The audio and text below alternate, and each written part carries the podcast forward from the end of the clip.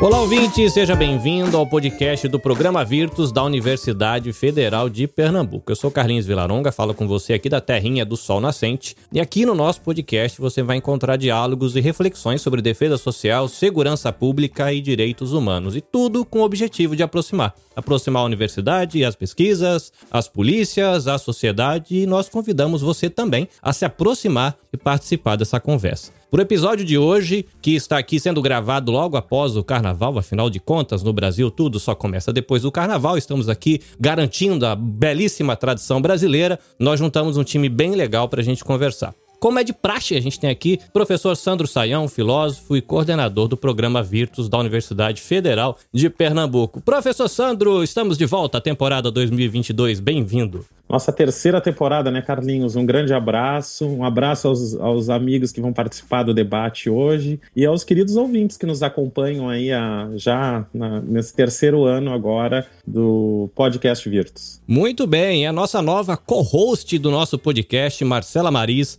assistente social e coordenadora do Núcleo de Justiça Restaurativa da FUNASE. Olá, bem-vinda. Obrigada, Carlinhos, um prazer estar aqui com vocês e vamos para mais uma temporada. E temos aqui também o nosso segundo co-host, ou poderíamos dizer o nosso quarto co-host, contando comigo, que bagunça, né, ouvinte? Márcio Cavalcante, policial civil, professor da Cadepol e vice-coordenador do VITS. Olá! Olá, bom dia, boa tarde, boa noite, quem estiver nos escutando aí. Prazer demais estar aqui. Vamos seguir em frente, vamos discutir. Maravilha. Para somar aqui, trazendo conhecimento e informação para você, David Santos, que é comissário de polícia e cientista social. Bem-vindo, David. Obrigado, Carlinhos. Bom, bom dia, boa tarde, boa noite para todo mundo. Olá, gente. Para completar o time, meu xará, Carlos Diego, um rapaz com um sorriso bonitão, comissário de polícia e vice-presidente da Renosp. Olá, saudade, fazia tempo que eu não lhe via. Ah, saudade também, Carlinhos. É, na verdade, é saudade de, de, de, todos vocês, né? Da gente gravar novamente esses podcasts. Bom dia, boa tarde, boa noite, como falou o Márcio, dependendo de onde estejam aí nos ouvindo. E é sempre um prazer participar desse, desse podcast. E eu quero deixar aqui meu beijão e meu abraço para o professor Fred Monteiro Rosa, que foi nosso companheiro aqui de aventuras e viagens em duas temporadas. Muito obrigado pela sua companhia nessas duas temporadas que se passaram. Um beijo, a nossa saudação para você e pedimos aí a sua força e o seu apoio para a gente seguir na temporada que começa agora neste episódio. Ouvinte, hoje nós vamos conversar um pouquinho sobre o que é ser homem, que é um dos temas que é abordado no projeto Papo de Homem, que você vai conhecer um pouquinho melhor hoje, antes da gente entrar no tema em si, mas isso depois da vinheta.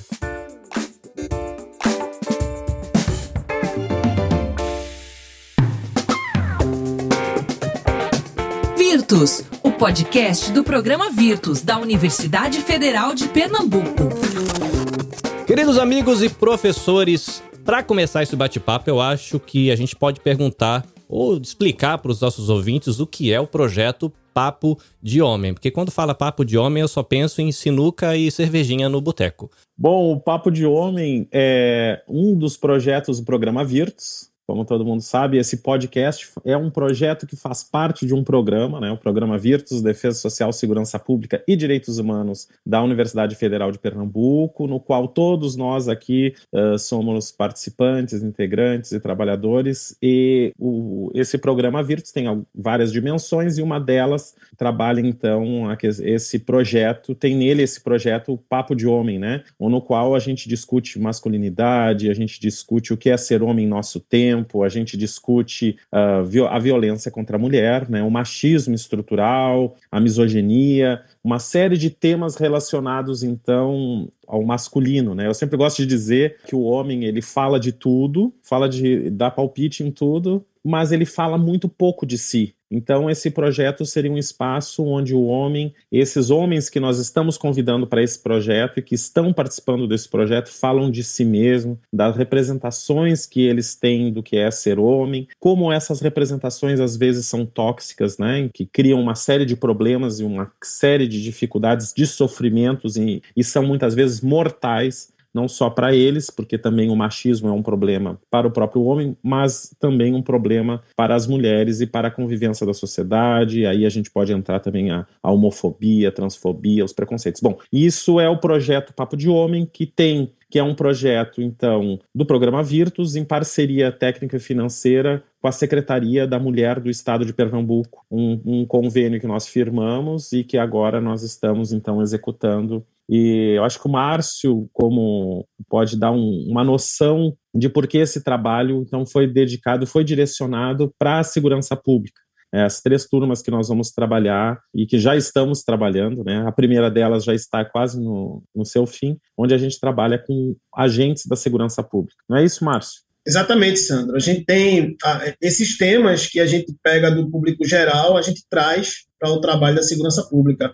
E, e, nesse momento inicial, a gente tem trabalhado com profissionais da segurança pública que trabalham diretamente com a violência contra a mulher, notadamente nas, nas Brigadas Maria da Penha, né, que são policiais especializados em atendimento rápido a questões é, relacionadas a, a, casos, né, é, ocorrências relacionadas com violência contra a mulher. E o interessante desse do projeto é que ele não tem um formato de curso, ele tem um formato de discussão. Então, quando a gente entra dentro de uma, de uma sala de aula, né, junto com os profissionais de segurança pública, a gente tenta discutir os temas, escutá-los né, de uma forma interessante e depois a gente trazer provocações relacionadas aos temas. A gente tem trazido é, músicas, textos, etc., para trabalhar com o profissional da segurança pública. E isso tem trazido várias discussões, vários pensamentos, e cada vez que vai passando o tempo, eles vão falando mais sobre as experiências que eles têm. Né? Então, ao mesmo tempo que a gente trabalha o masculino, esse masculino, como ele se reflete no trabalho do dia a dia do policial. Afinal de contas, há muitos homens que vão para uma ocorrência de violência contra a mulher. E há de se ter essa sensibilidade para tratar de forma profissional né, e também de forma acolhedora. Então, esse é, um, é uma chave do projeto Papo de Homem, é tirar, é, é, é não, é não ensinar um policial a trabalhar e lidar, é sim trabalhá-lo para que eles prestem um serviço melhor nos casos de violência contra a mulher. É, eu acho que a partir daí a gente pode chamar aqui a contribuição de Marcela, porque o Papo de Homem, esse trabalho, então, como o nome já diz, né, é um papo entre homens, né, que é muito question... fomos muito questionados, inclusive por isso, mas é uma metodologia que se usa para que a, a fala venha na sua sinceridade, para que a gente possa acessar alguns elementos que talvez ficassem camuflados por algumas timidez, com alguma timidez, ou então já invernizados, vamos dizer assim, né, então a gente procura, dentro desses círculos do masculino, mas é, acessar e trabalhar e que as pessoas é, venham com muita sinceridade, né? Mas Marcela, que agora divide aqui essa bancada de discussão, está por dentro do projeto, porque nos seus bastidores, esse projeto, inclusive, tem o apoio do Instituto Maria da Penha, então a Regina Célia, que é vice-coordenadora do Instituto Maria da Penha, participa eh, né, também das discussões preparatórias e da preparação, participou da preparação desse projeto como um todo. E Marcela, como tra trabalhadora da FUNASE, né, como membro da FUNASE, também ficou sabendo. Já fizemos reuniões lá, né, Marcela? Seria bom eu te ouvir um pouco a tua impressão disso, o que, que tu sentes nesse projeto. Eu penso que a gente dá um passo né, significativo quando o VIRT se propõe discutir, né, refletir uma temática tão importante. E eu fico pensando né, é, o quanto é difícil né, os homens eles conversarem sobre suas dores e atravessamentos. Né? Então, assim, isso é real, né, o quanto é difícil isso. E ao mesmo tempo tentando fazer algumas reflexões de que iniciar uma, um refletir sobre isso. Eu não sei se a gente parte do pressuposto de que essa masculinidade, né, isso que a gente entende, né, pelo masculino, isso que está posto, é um mito, né? Isso é um mito. Será que isso é uma estrutura é, muito performática por essa, né, essa conjuntura patriarcal, machista, Onde é que a gente, de onde a gente salta, de onde a gente, de onde a gente parte, né? A gente parte do pressuposto de que essa masculinidade, né, desse, desse homem forte, viril, desse homem que não pode é, mostrar suas dores, suas afetividades, isso é um mito construído. A gente pode discutir sobre isso, a gente pode refletir sobre isso, né? Então, assim, como é que a gente desconstrói ou a gente pensa ou a gente reivindica, né, outras narrativas? Eu penso, concordo com o Márcio, né, quando ele traz o papo, né, o papo de homem.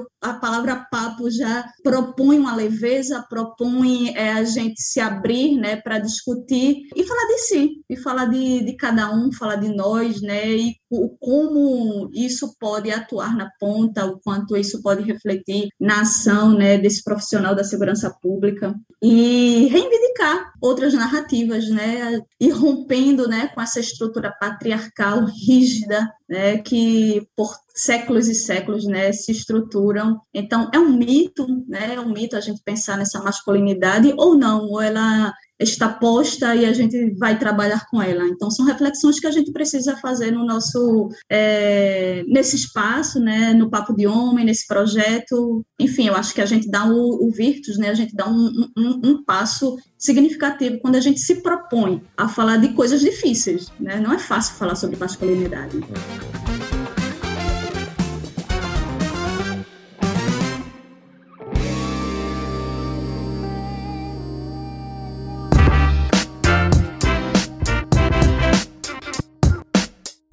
Eu acho que Marcela traz um, um, tom muito importante que é a ideia de leveza. É, a gente até tem discutido muito isso, né, para que a gente não fique aqueles uh, defensores da moral, né, e, e, vai lá como se a gente estivesse salvando. Eu tenho sempre um pouco de receio esses discursos salvacionistas e a ideia é exatamente isso, reivindicar novas narrativas. Eu acho que, que o David e o Carlos Diego que estão participando ativamente junto com esses agentes, acho que podiam falar um pouco por aí, né? Como é esse papo meio que despretensioso às vezes, né, numa leveza, ele está muito imbuído de sentidos, né, porque a, a, não é um papo solto de, de mesa de bar, como o papo, papo de mesa de bar diz, porque ele é um, o papo numa mesa de bar ele não tem um sentido, ele não tem uma direção, né, ele vai para onde o assunto está levando. No nosso caso é um papo direcionado, porque ele tem um sentido, né, ele tem uma intencionalidade por trás dele e ele tem uma organização prévia que deixa ele rolar com leveza, mas ao mesmo tempo conduzindo, porque tem questões desencadeadoras para cada grupo. Eu não sei se é bem isso, David e Carlos, que, é, que poderiam tonificar um pouco essa, essa ideia ou, ou falar um pouco mais de como está se processando isso. Eu acho que sim, acho que tem, passa exatamente por esse movimento de é, lançar essa, como o Márcio colocou, né, fazer questões provocadoras, né? E aí é, fazer essas provocações, essas questões desencadeadoras, de tal forma que a gente possa pensar por outros, outros ângulos, né? A gente sair um pouco da forma engessada, né, do, é, da visão comum, da, das visões preconcebidas, a gente poder também fazer, também passa por um processo de autoconhecimento. Todo mundo que está envolvido, que está vivenciando o papo, pode se refletir um pouco na, na, na fala do outro, né? Então, quando o outro traz as visões dele, mesmo que eu não concorde, mas eu consigo enxergar é, em que aquilo pode impactar a minha vida e vice-versa. Né? Então, esse processo do diálogo ele é muito construtivo. Né? A gente cresce muito no coletivo nesse sentido. É, até o, o, os focalizadores, né, quem está conduzindo o trabalho, também cresce no, no, no, aprendizado com a fala dos outros. Né? embora a gente venha naturalmente com uma bagagem, né, que a gente procura, tem alguns pontos que a gente gostaria que estivessem sendo dialogados ali por aqueles agentes de segurança, mas a gente também é muito surpreendido pelas, pelas questões e pelos retornos que chegam para a gente, né, em, em vários momentos. Eu concordo aí com, com o que o David colocou. Eu acho que talvez assim, as observações que eu, que eu faço, e aí algumas pessoas até me questionam, né? Ah, papo de homem, quando eu falo formato, é entre homens, é exatamente porque a gente é, tanto quer deixar eles, eles mais tranquilos para opinarem, né? Como também a gente quer fugir um pouco do discurso comum, né? Porque muitas vezes em determinadas situações as pessoas tendem a adotar um discurso polido, né? Porque se sentem, se sentem socialmente coagidos a, a, a fazê-lo, né? E aí a gente tenta deixar um espaço o mais amigável possível para que eles tenham essa liberdade de, de dizerem o que de fato pensam, até para que a gente possa agir, né, conduzindo, pontuando, como o Sandro mesmo falou. E aí a, as pessoas às vezes questionam, ah, mas não é um passar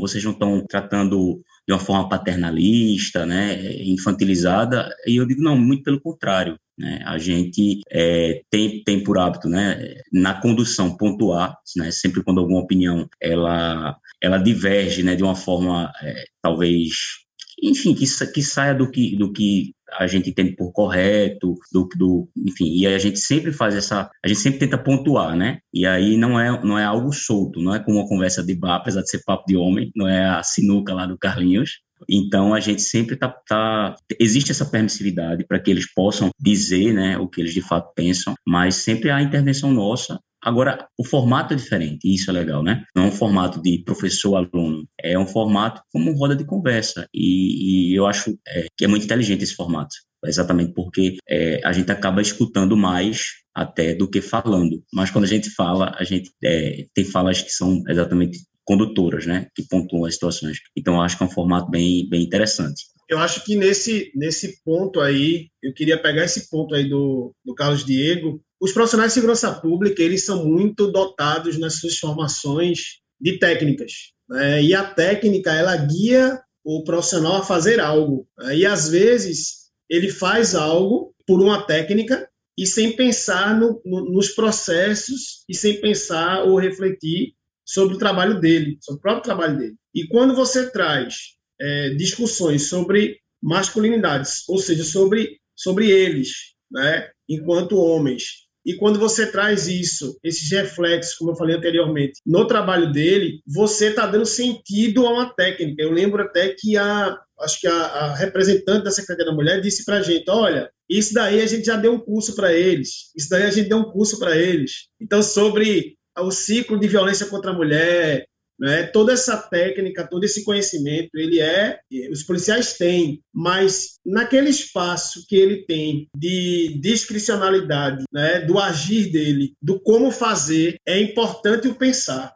Então, quando ele pensa nas reflexões do masculino, nas reflexões do machismo estrutural, nesses temas que a gente traz de uma forma leve, porém profunda, leve no processo, mas profunda na discussão, isso, isso acaba que reflete na forma dele atuar, ou seja, isso ressignifica a técnica dele. Então, um policial que, na sua concepção, ele tem um pensamento né, de proteção à mulher ali, ele vai utilizar a técnica dele, né, e, por exemplo, no caso de um policial civil, ele vai atender a mulher de uma outra maneira, porque ele tem a consciência dos processos que fizeram aquela mulher ser violentada e ela não vai sofrer quando atendida por uma pessoa de segurança pública, uma segunda violência, que é um mau atendimento, má condução do processo, da ocorrência. E aí é o plus, é o trabalho do Virtus. É ressignificar o pensamento, quanto o policial pensa e afastar um pouco, né? ou seja, nem, não, nem afastar, é ressignificar o modo como ele aplica aquela técnica. Afinal de contas, a a, a técnica do policial ela é aplicada, ela é ensinada em todas as academias, mas há de se ter um adicional aí, técnica e teoria, prática e teoria, elas têm que andarem juntas num direcionamento, né, que seria o direcionamento é, do, do atendimento, do acolhimento, né, quando no caso de violência contra a mulher. Carlos, eu queria só trazer um, te fazer uma pergunta é, bem simples e pode ser um pouco complexa também. Na tua experiência, na vivência com, com, com esse papo de homem, com esse grupo de homens, é difícil os homens conversarem sobre seus atravessamentos, sobre suas dores? Eu te pergunto assim, só para porque me veio a gente conversando aqui, me vem, me vem na cabeça, tem uma autora que eu gosto muito, que é a Vilma Piedade. Né? Vilma Piedade, ela, ela cunhou um termo chamado dororidade. É quando as mulheres negras, elas se conectam, né? e aí a gente também pode trazer outras mulheres, mas elas se referem pessoal, as mulheres negras, elas, as mulheres se conectam em suas dores, e essas dores, em certa medida, promover potências, né? Então, assim, eu fico pensando, um, um grupo né, de homens, um grupo que fala sobre questões de atravessamento dentro dessa estrutura, porque veja, o patriarcado, essa estrutura machista, ela é pesada para o homem. São muitas, é, são muitos pesos colocados, né? E aí eu pergunto, é difícil conversar sobre isso lá na Funase, né? Lá no nosso trabalho, no nosso cotidiano, a gente trabalhando com o adolescente, né? O adolescente de 14, 15 anos, a gente já consegue perceber na sua narrativa, no seu discurso, um discurso já formado, né? Para ele ser aquele homem forte, aquele homem provedor, aquele homem que precisa ser o que dá a última palavra, ou seja, ele, ele, ele vem aprendendo isso né, em, todo, em toda a sua formação. Como é que a gente desconstrói isso? Como é que, em especial, num grupo de segurança pública, como é que a gente pode, né, como no começo eu trouxe, como é que a gente pode reivindicar né, outras narrativas, outras incidências? Como é que a gente pode fa fazer isso, né? Em especial dentro de uma conjuntura tão pesada para o homem, né? Então, só é fácil falar sobre suas, seus atravessamentos, suas dores. Como é que tem sido essa sua experiência? É, é Assim, é uma pergunta recheada de, de questões aí, achei fantástica. Primeiro, assim, eu acho que, como foi dito, né, a questão do formato, né, a gente não, não pretende ser o, salvador, né, ou a gente não não tá lá com o intuito, né, ou, ou, com a certeza de que a gente vai mudar ninguém, né. As pessoas, isso é um processo e a gente quer fazer parte desse processo. Isso vai ocorrer de forma mais fácil para uns, mais difícil para outros, e a gente vai contribuir também diferentemente, sim, na vivência de cada pessoa. Então, todos que estão ali envolvidos, né, que estão participando do Papo de Homem, eles vão ser com certeza atingidos, né, de, no, no bom sentido pelo que a gente está tratando, mas de formas diferentes. Então, tem pessoas que vão sair lá, talvez é, mais conscientes ou menos, mas pelo menos a gente vai ter provocado, iniciado isso dentro deles. Outra, a gente até agora falou muito do formato, né, do Homem, mas é muito interessante, e aí também dentro do formato, mas a forma como é tratado o conteúdo, né? Foi dito aqui muitas vezes que o formato é leve, mas o conteúdo é profundo. E de fato, e a gente tende a fazer esse, esse, essas discussões, a gente separa, vamos dizer assim, temas para tratar em cada encontro, mas a gente observa que existe uma, uma, uma transversalidade né, no, no, que é, é, tratado, porque os temas eles se interconectam. Então a gente coloca um tema diferente, mas a gente acaba falando um pouco sobre o tema anterior e sobre o tema que a gente vai tratar na aula, é, na, no encontro seguinte. E a gente também observa que existe, na verdade, um, um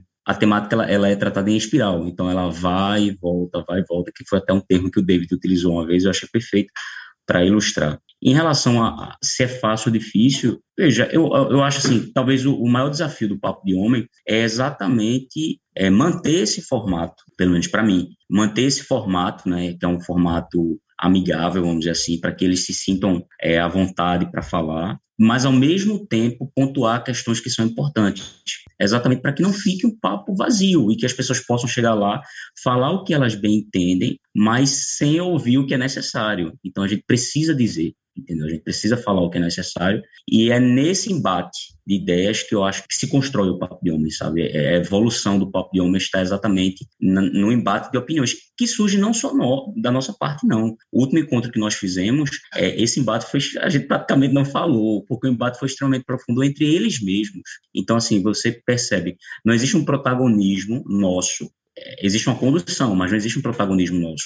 O protagonismo é deles. A gente está muito mais fazendo uma, uma escuta, né, uma oitiva, do que mesmo é, sendo protagonista da situação. Então, não é, não, não é fácil, pelo, pelos motivos que eu já falei, mas assim, é um desafio bem interessante. Eu sempre saio é, extremamente feliz dos encontros, porque eu percebo que há um, uma evolução, sabe?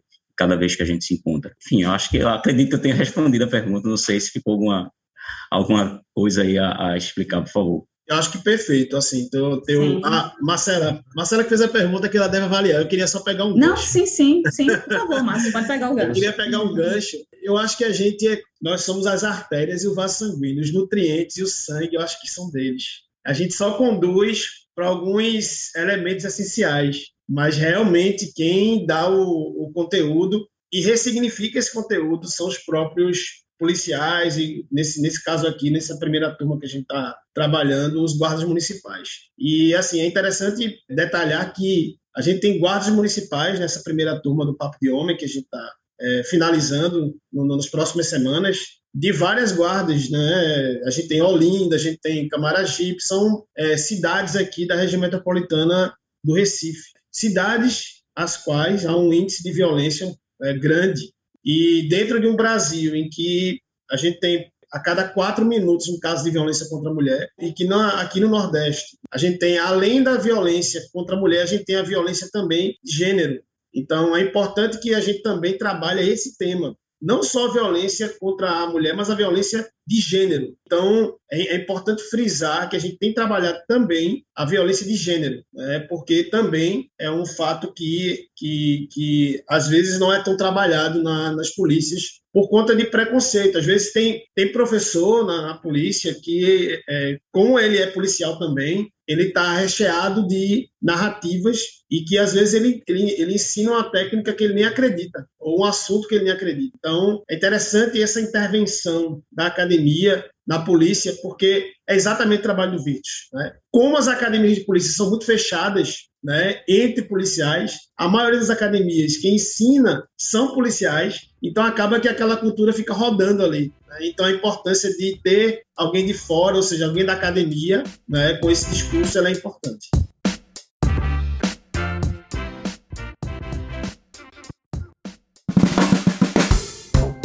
Virtus Podcast defesa social, segurança pública e direitos humanos. Eu acho que nisso se fala uma pérola aqui. Né? Eu acho que a primeira coisa que, é, que Marcela destaca, que eu acho que é muito importante, tem a ver com a forma mesmo, e eu acho que está muito conectado ao que Paulo Freire dizia, né? Paulo Freire, como um grande pedagogo, uma pedagogia do oprimido, ele tem um momento que ele diz assim: ninguém ensina ninguém, ninguém salva ninguém, ninguém liberta ninguém. Os homens e as mulheres né, se educam, se libertam, se salvam em comunhão mediatizados pelo mundo. Mediatizados pelo mundo é quando se coloca o mundo em discussão e a gente dá a nossa opinião, se problematiza o mundo, automaticamente se está problematizando a si mesmo, se está mudando as nossas concepções e a nossa forma de enxergar. Eu acho que isso é já uma mudança de concepção, porque eu acho que aí tem a ver com o que o Márcio está falando também, né? Essa transmissão de informação, essa transmissão de conhecimento, às vezes transmissão de dados, muitas vezes, a gente já sabe como metodologia. Isso é uma metodologia tradicional, onde tem um, um, um ator um ator, que é o professor, e um, e um, passivo no sentido daquele que acolhe uma educação bancária, descrita por Paulo Freire descrevia como educação bancária, e que é um depósito disso. A gente viu que isso sim tem, um, tem uma. Um, funciona, mas é um, um funcionamento muito precário. A gente até consegue repetir o que nos foi dito, mas às vezes não consegue incorporar na, na nossa vida, porque a gente não acessou certos elementos que têm a ver com, as, com, a, com os sentidos, com as representações, com os hábitos, né? Então, eu acho que quando a gente desconstrói isso, remodela isso, aí a gente consegue sim fazer as duas coisas, porque a gente tem visto quando surge o tema transfobia, que a gente já, tra já tratou, quando surge o tema da questão da mulher objeto, quando surge a questão do machismo, a gente vai precisar dos conceitos para melhor olhar eles. Então, eu acho que isso é algo que, ao mesmo tempo, se mexe a, a, a pedagogia da coisa, quer dizer, a, a, a logística da coisa é mudada, o foco também, e eu acho que David pode trazer um pouco dessa, que o David tem essa, essa, esse tato, né, sensível também com a questão e que acaba sendo muito cirúrgico. E lembrando aqui, né, que acho que Marcela falou isso, que é essa necessidade de autoconhecimento, né, quer dizer, conhece a ti mesmo. Sem esse autoconhecimento, sem a gente perceber em nós mesmos estruturas antiquadas ou, ou, preconceitos, como é que a gente pode mudar, né? Então acho que o primeiro passo é também um reconhecimento, que um reconhecimento que não se dá pelo apontamento externo, mas se dá por um autoencontro consigo mesmo, porque a gente se reconhece nas falas dos outros, né? E aí por aí vai. Não sei se é bem por aí, David, o que, que tu acha, Marcela também?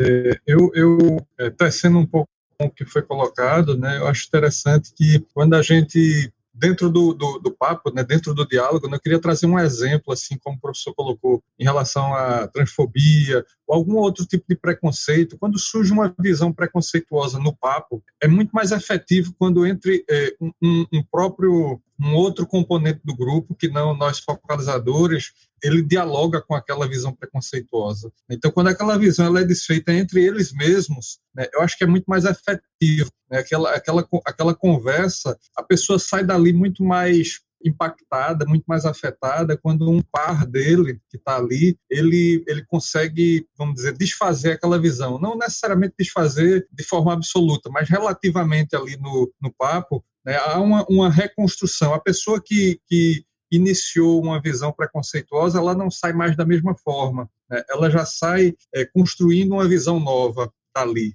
A gente, a gente deseja que tenha se desfeito um preconceito, mas, tá, mas como é um processo às vezes que é mais longo, né, precisa de mais tempo, né, precisa de mais discussões, de mais reflexões. Então, talvez ele não tenha desfeito inteiramente, mas tenha desfeito como como o Carlos Diego trouxe a visão do, do, espiral numa camada, né, da espiral. Talvez ele precise aprofundar um pouco mais. E aí é, é por isso que muitas vezes nos papos a as questões anteriores elas retornam no outro no outro nível, né? E uma coisa que eu que, que eu eu penso que acontece muito também é que a gente fala muito, né, sobre as nossas visões nas entrelinhas. Então, os nossos, é, os nossos preconceitos, os nossos valores, os nossos conceitos, visões de mundo, elas estão presentes, né? É, Márcio estava falando da questão da formação policial, por exemplo, e o professor que está ali dando aula na, na, na, academia, ele, ele pode dar é, o texto da lei, o texto da legalidade, o texto da prática correta, e na entrelinha ele passa a visão dele que está dissonante com a prática correta. Né? Então, na entrelinha, às vezes no história que ele conta, às vezes no tom que ele dá,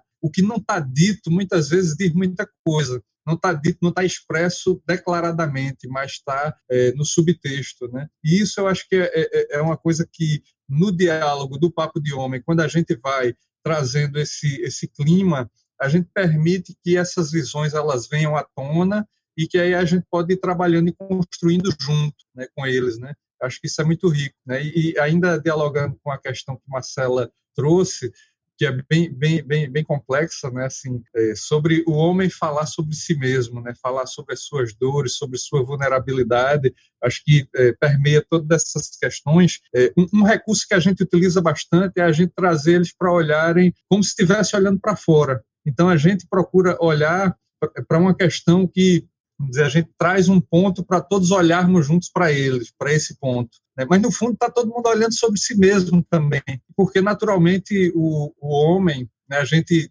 como homem construído na sociedade, e também falando como homem aqui, a gente é ensinado a não falar sobre suas questões de vulnerabilidade, sobre seus sentimentos, né, sobre as questões que lhe, é, que lhe impactam, que lhe abalam um pouco se você se sente um pouco abalado, é, é melhor você silenciar aquilo ali para você ficar forte, ficar muito rígido, né, para poder enfrentar a, a situação né, e superar, e muitas vezes superar sem precisar falar sobre isso. E aí, após toda essa questão, não, não falo sobre isso, e após tudo isso, não, já está tudo superado, agora não, também não tenho que voltar a falar sobre isso. E a gente percebe que isso muitas vezes afeta a saúde dos homens. E quando a gente está tratando do agente de segurança, é, então isso é, fica potencializado ainda mais nessa necessidade de ser forte, né? de ser é, blindado, de ser é, de ter o, o, o colete, né? O, o, a armadura, ela fica é, tanto no, no é, na, na, como é, no uniforme, como ela fica também é, na mente, né, na, na, nos processos de relações.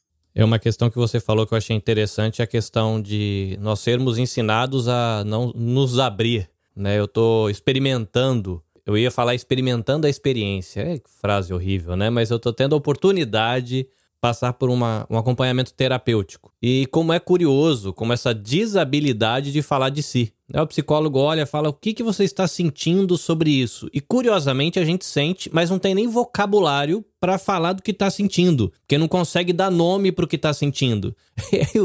O, o psicólogo fica espremendo, não, mas Diz aí o que você tá sentindo. E eu respondo, eu não sei, eu tô sentindo, mas eu não consigo dizer o que é. E aí a gente vê, né, como é um problema de que vem de gerações, né? Eu não lembro de ter conversado isso com meu pai, né? Quando a geração dos meus pais falam, eles dizem que eles conversavam muito menos do que conversaram com a nossa geração em relação ao que tá dentro de si. E isso é um pepino. É uma coisa que eu, eu fiquei curioso aqui de perguntar para vocês para a gente ir caminhando para o final do episódio, o que, que a gente poderia deixar de dica para os homens que estão ouvindo a gente, e às vezes temos aí mulheres que interagem com homens, obviamente, né, já que a gente está falando aí de conversar num bate-papo que seja produtivo, que seja agradável, onde as pessoas não se sintam acuadas ou pressionadas, mas uma troca sincera. Que dicas dá para a gente deixar aí para os homens se pensarem ou para as pessoas que acompanham os homens é, poderem criar uma oportunidade legal de diálogo sem ser um negócio ruinzinho, né? Porque no papo de homem tem toda uma galera que já sabe fazer,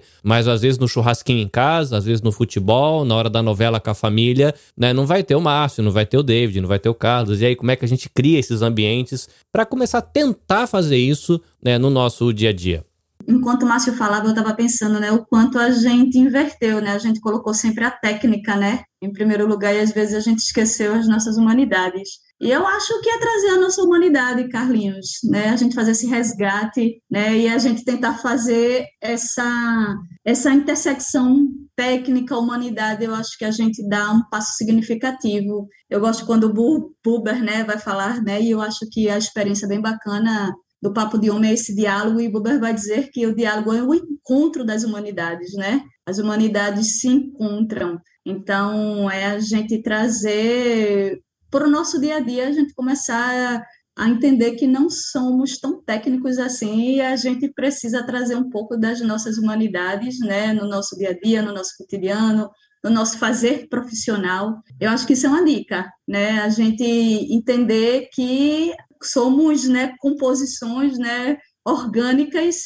e por que não trazer elas né, para, inclusive, desconstruir né, essa, essa rigidez. Né? Em especial, aí eu vou tratar um pouco dentro da masculinidade, né? Então é isso, pessoal. Eu acho que quando a gente traz essa, esse olhar de humanidade, porque somos humanos, né? Temos essas concepções que nos atravessam enquanto humanidade, eu penso que a gente dá um passo bem bacana.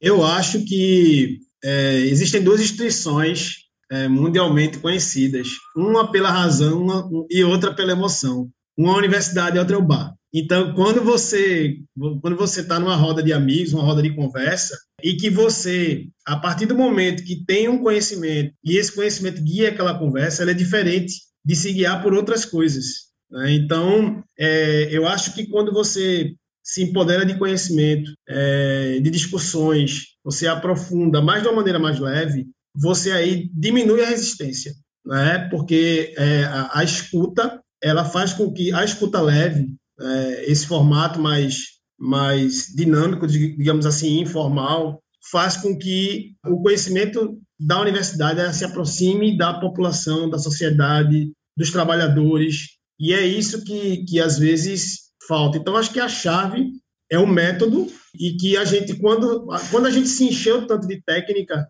a gente produziu coisas abomináveis. Né? E, e Adorno fala isso quando ele fala na educação para evitar o que aconteceu em Auschwitz. Né? Então, é isso. É, eu acho que a gente encontrou uma metodologia que aí, Sandro, a charada que Sandro matou aí, né? Que é bem na dinâmica do Paulo Freire. Eu lembro até que quando ele, quando ele ensinava, estava quando ele ele dizia da alfabetização de, de adultos, eles usavam é, palavras, né, como inchada, como palavras do dia a dia do trabalhador rural, no caso.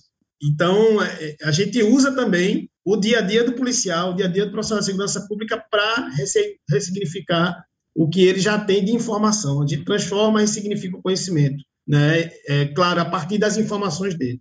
Eu acho que isso é uma das chaves. O Carlinhos utilizou muito mais assim a questão do dia a dia, né? Tipo, na hora da novela e tal, assim, é um pouco diferente, né? no, do meu ponto de vista, porque a gente está num ambiente que é permissivo, papo de homem, mas ele é, mas é um ambiente controlado. É diferente de uma discussão entre pessoas na rua ou em casa, exatamente porque não existe essa figura de quem, apesar de não, não, não ter o protagonismo, de quem, na verdade, está fazendo esse, essa, essa pontuação. E ele perguntou quais seriam as dicas, né? Aí, exatamente por não ter essa figura de quem, de quem focaliza, né? E aí talvez não tenha... É, e as pessoas não são obrigadas a estarem explicando as coisas, né?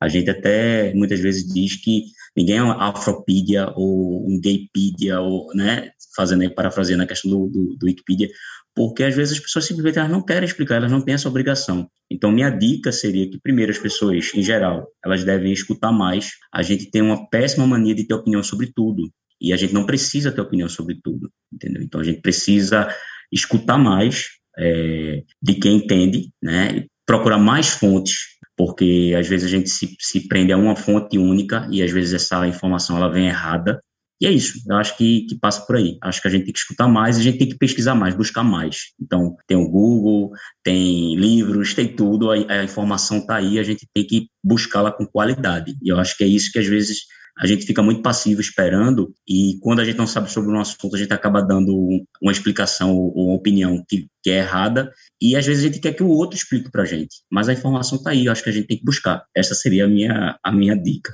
Concordando com o Carlos Diego, eu acho que pensei isso agora a partir da fala dele, né, que seria essa escuta empática, né? E ouvir assim com, com empatia na, na posição do outro, mas também traz, chamando o outro para reflexão. Não necessariamente assim você tem a resposta pronta, tem a resposta certa, mas perguntar: será que essa visão que você está apresentando será que você está certo mesmo sobre isso, né? É, se está certo disso, né? Como diz no, no show do milhão, né? Assim, é, será que se você fosse apostar um milhão nessa, nessa sua resposta, você apostaria, né? E aí chamar o outro para para refletir sobre a visão que ele tem construída, né? Para ele não, não, não, não achar que todos os alicerces das visões que a gente tem do mundo, elas, eles estão é, sólidos, têm uma base sólida. Isso você está colocando tem uma base sólida, né? e aí trazer sempre o outro para esse, esse questionamento, né? Aí deixa, deixa o vácuo, deixa o outro para refletir essa questão, né?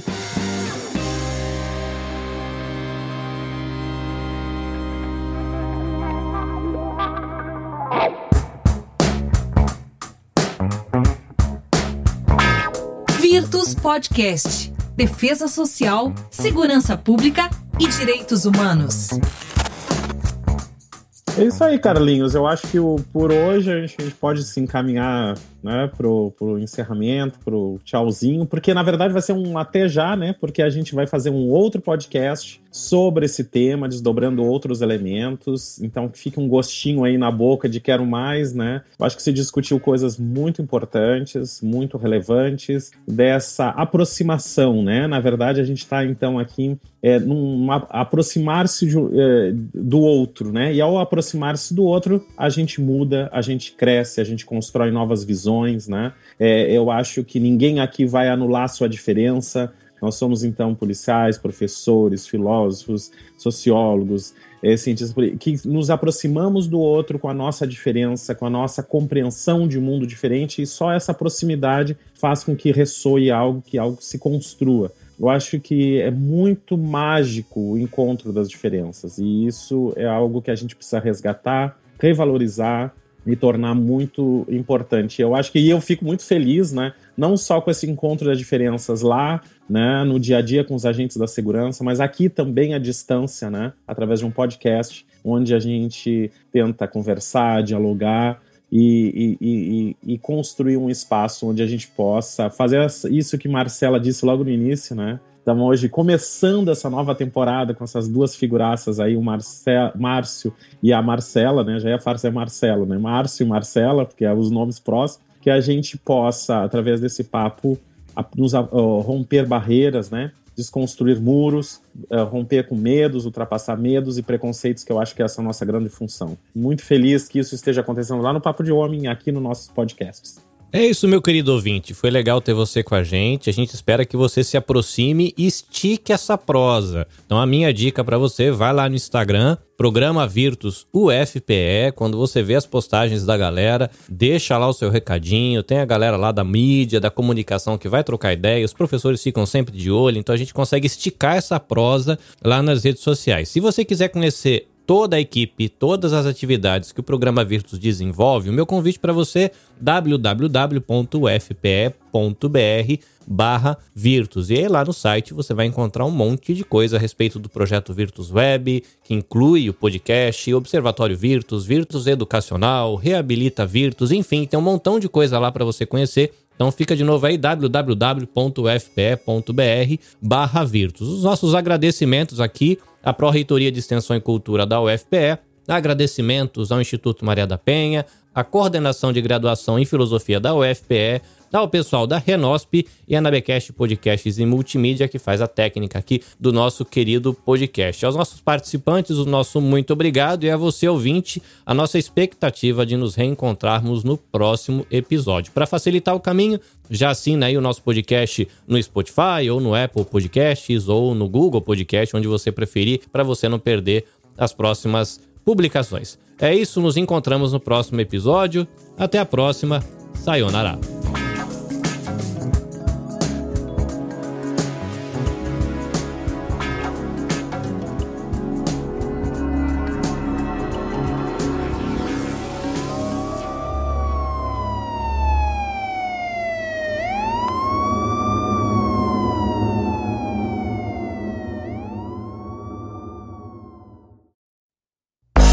Este episódio foi editado pelo Nabecast. Saiba mais em www.nabecast.jp. Nabecast, conectando pessoas, desenvolvendo amizades, construindo parcerias e compartilhando vida através de podcasts.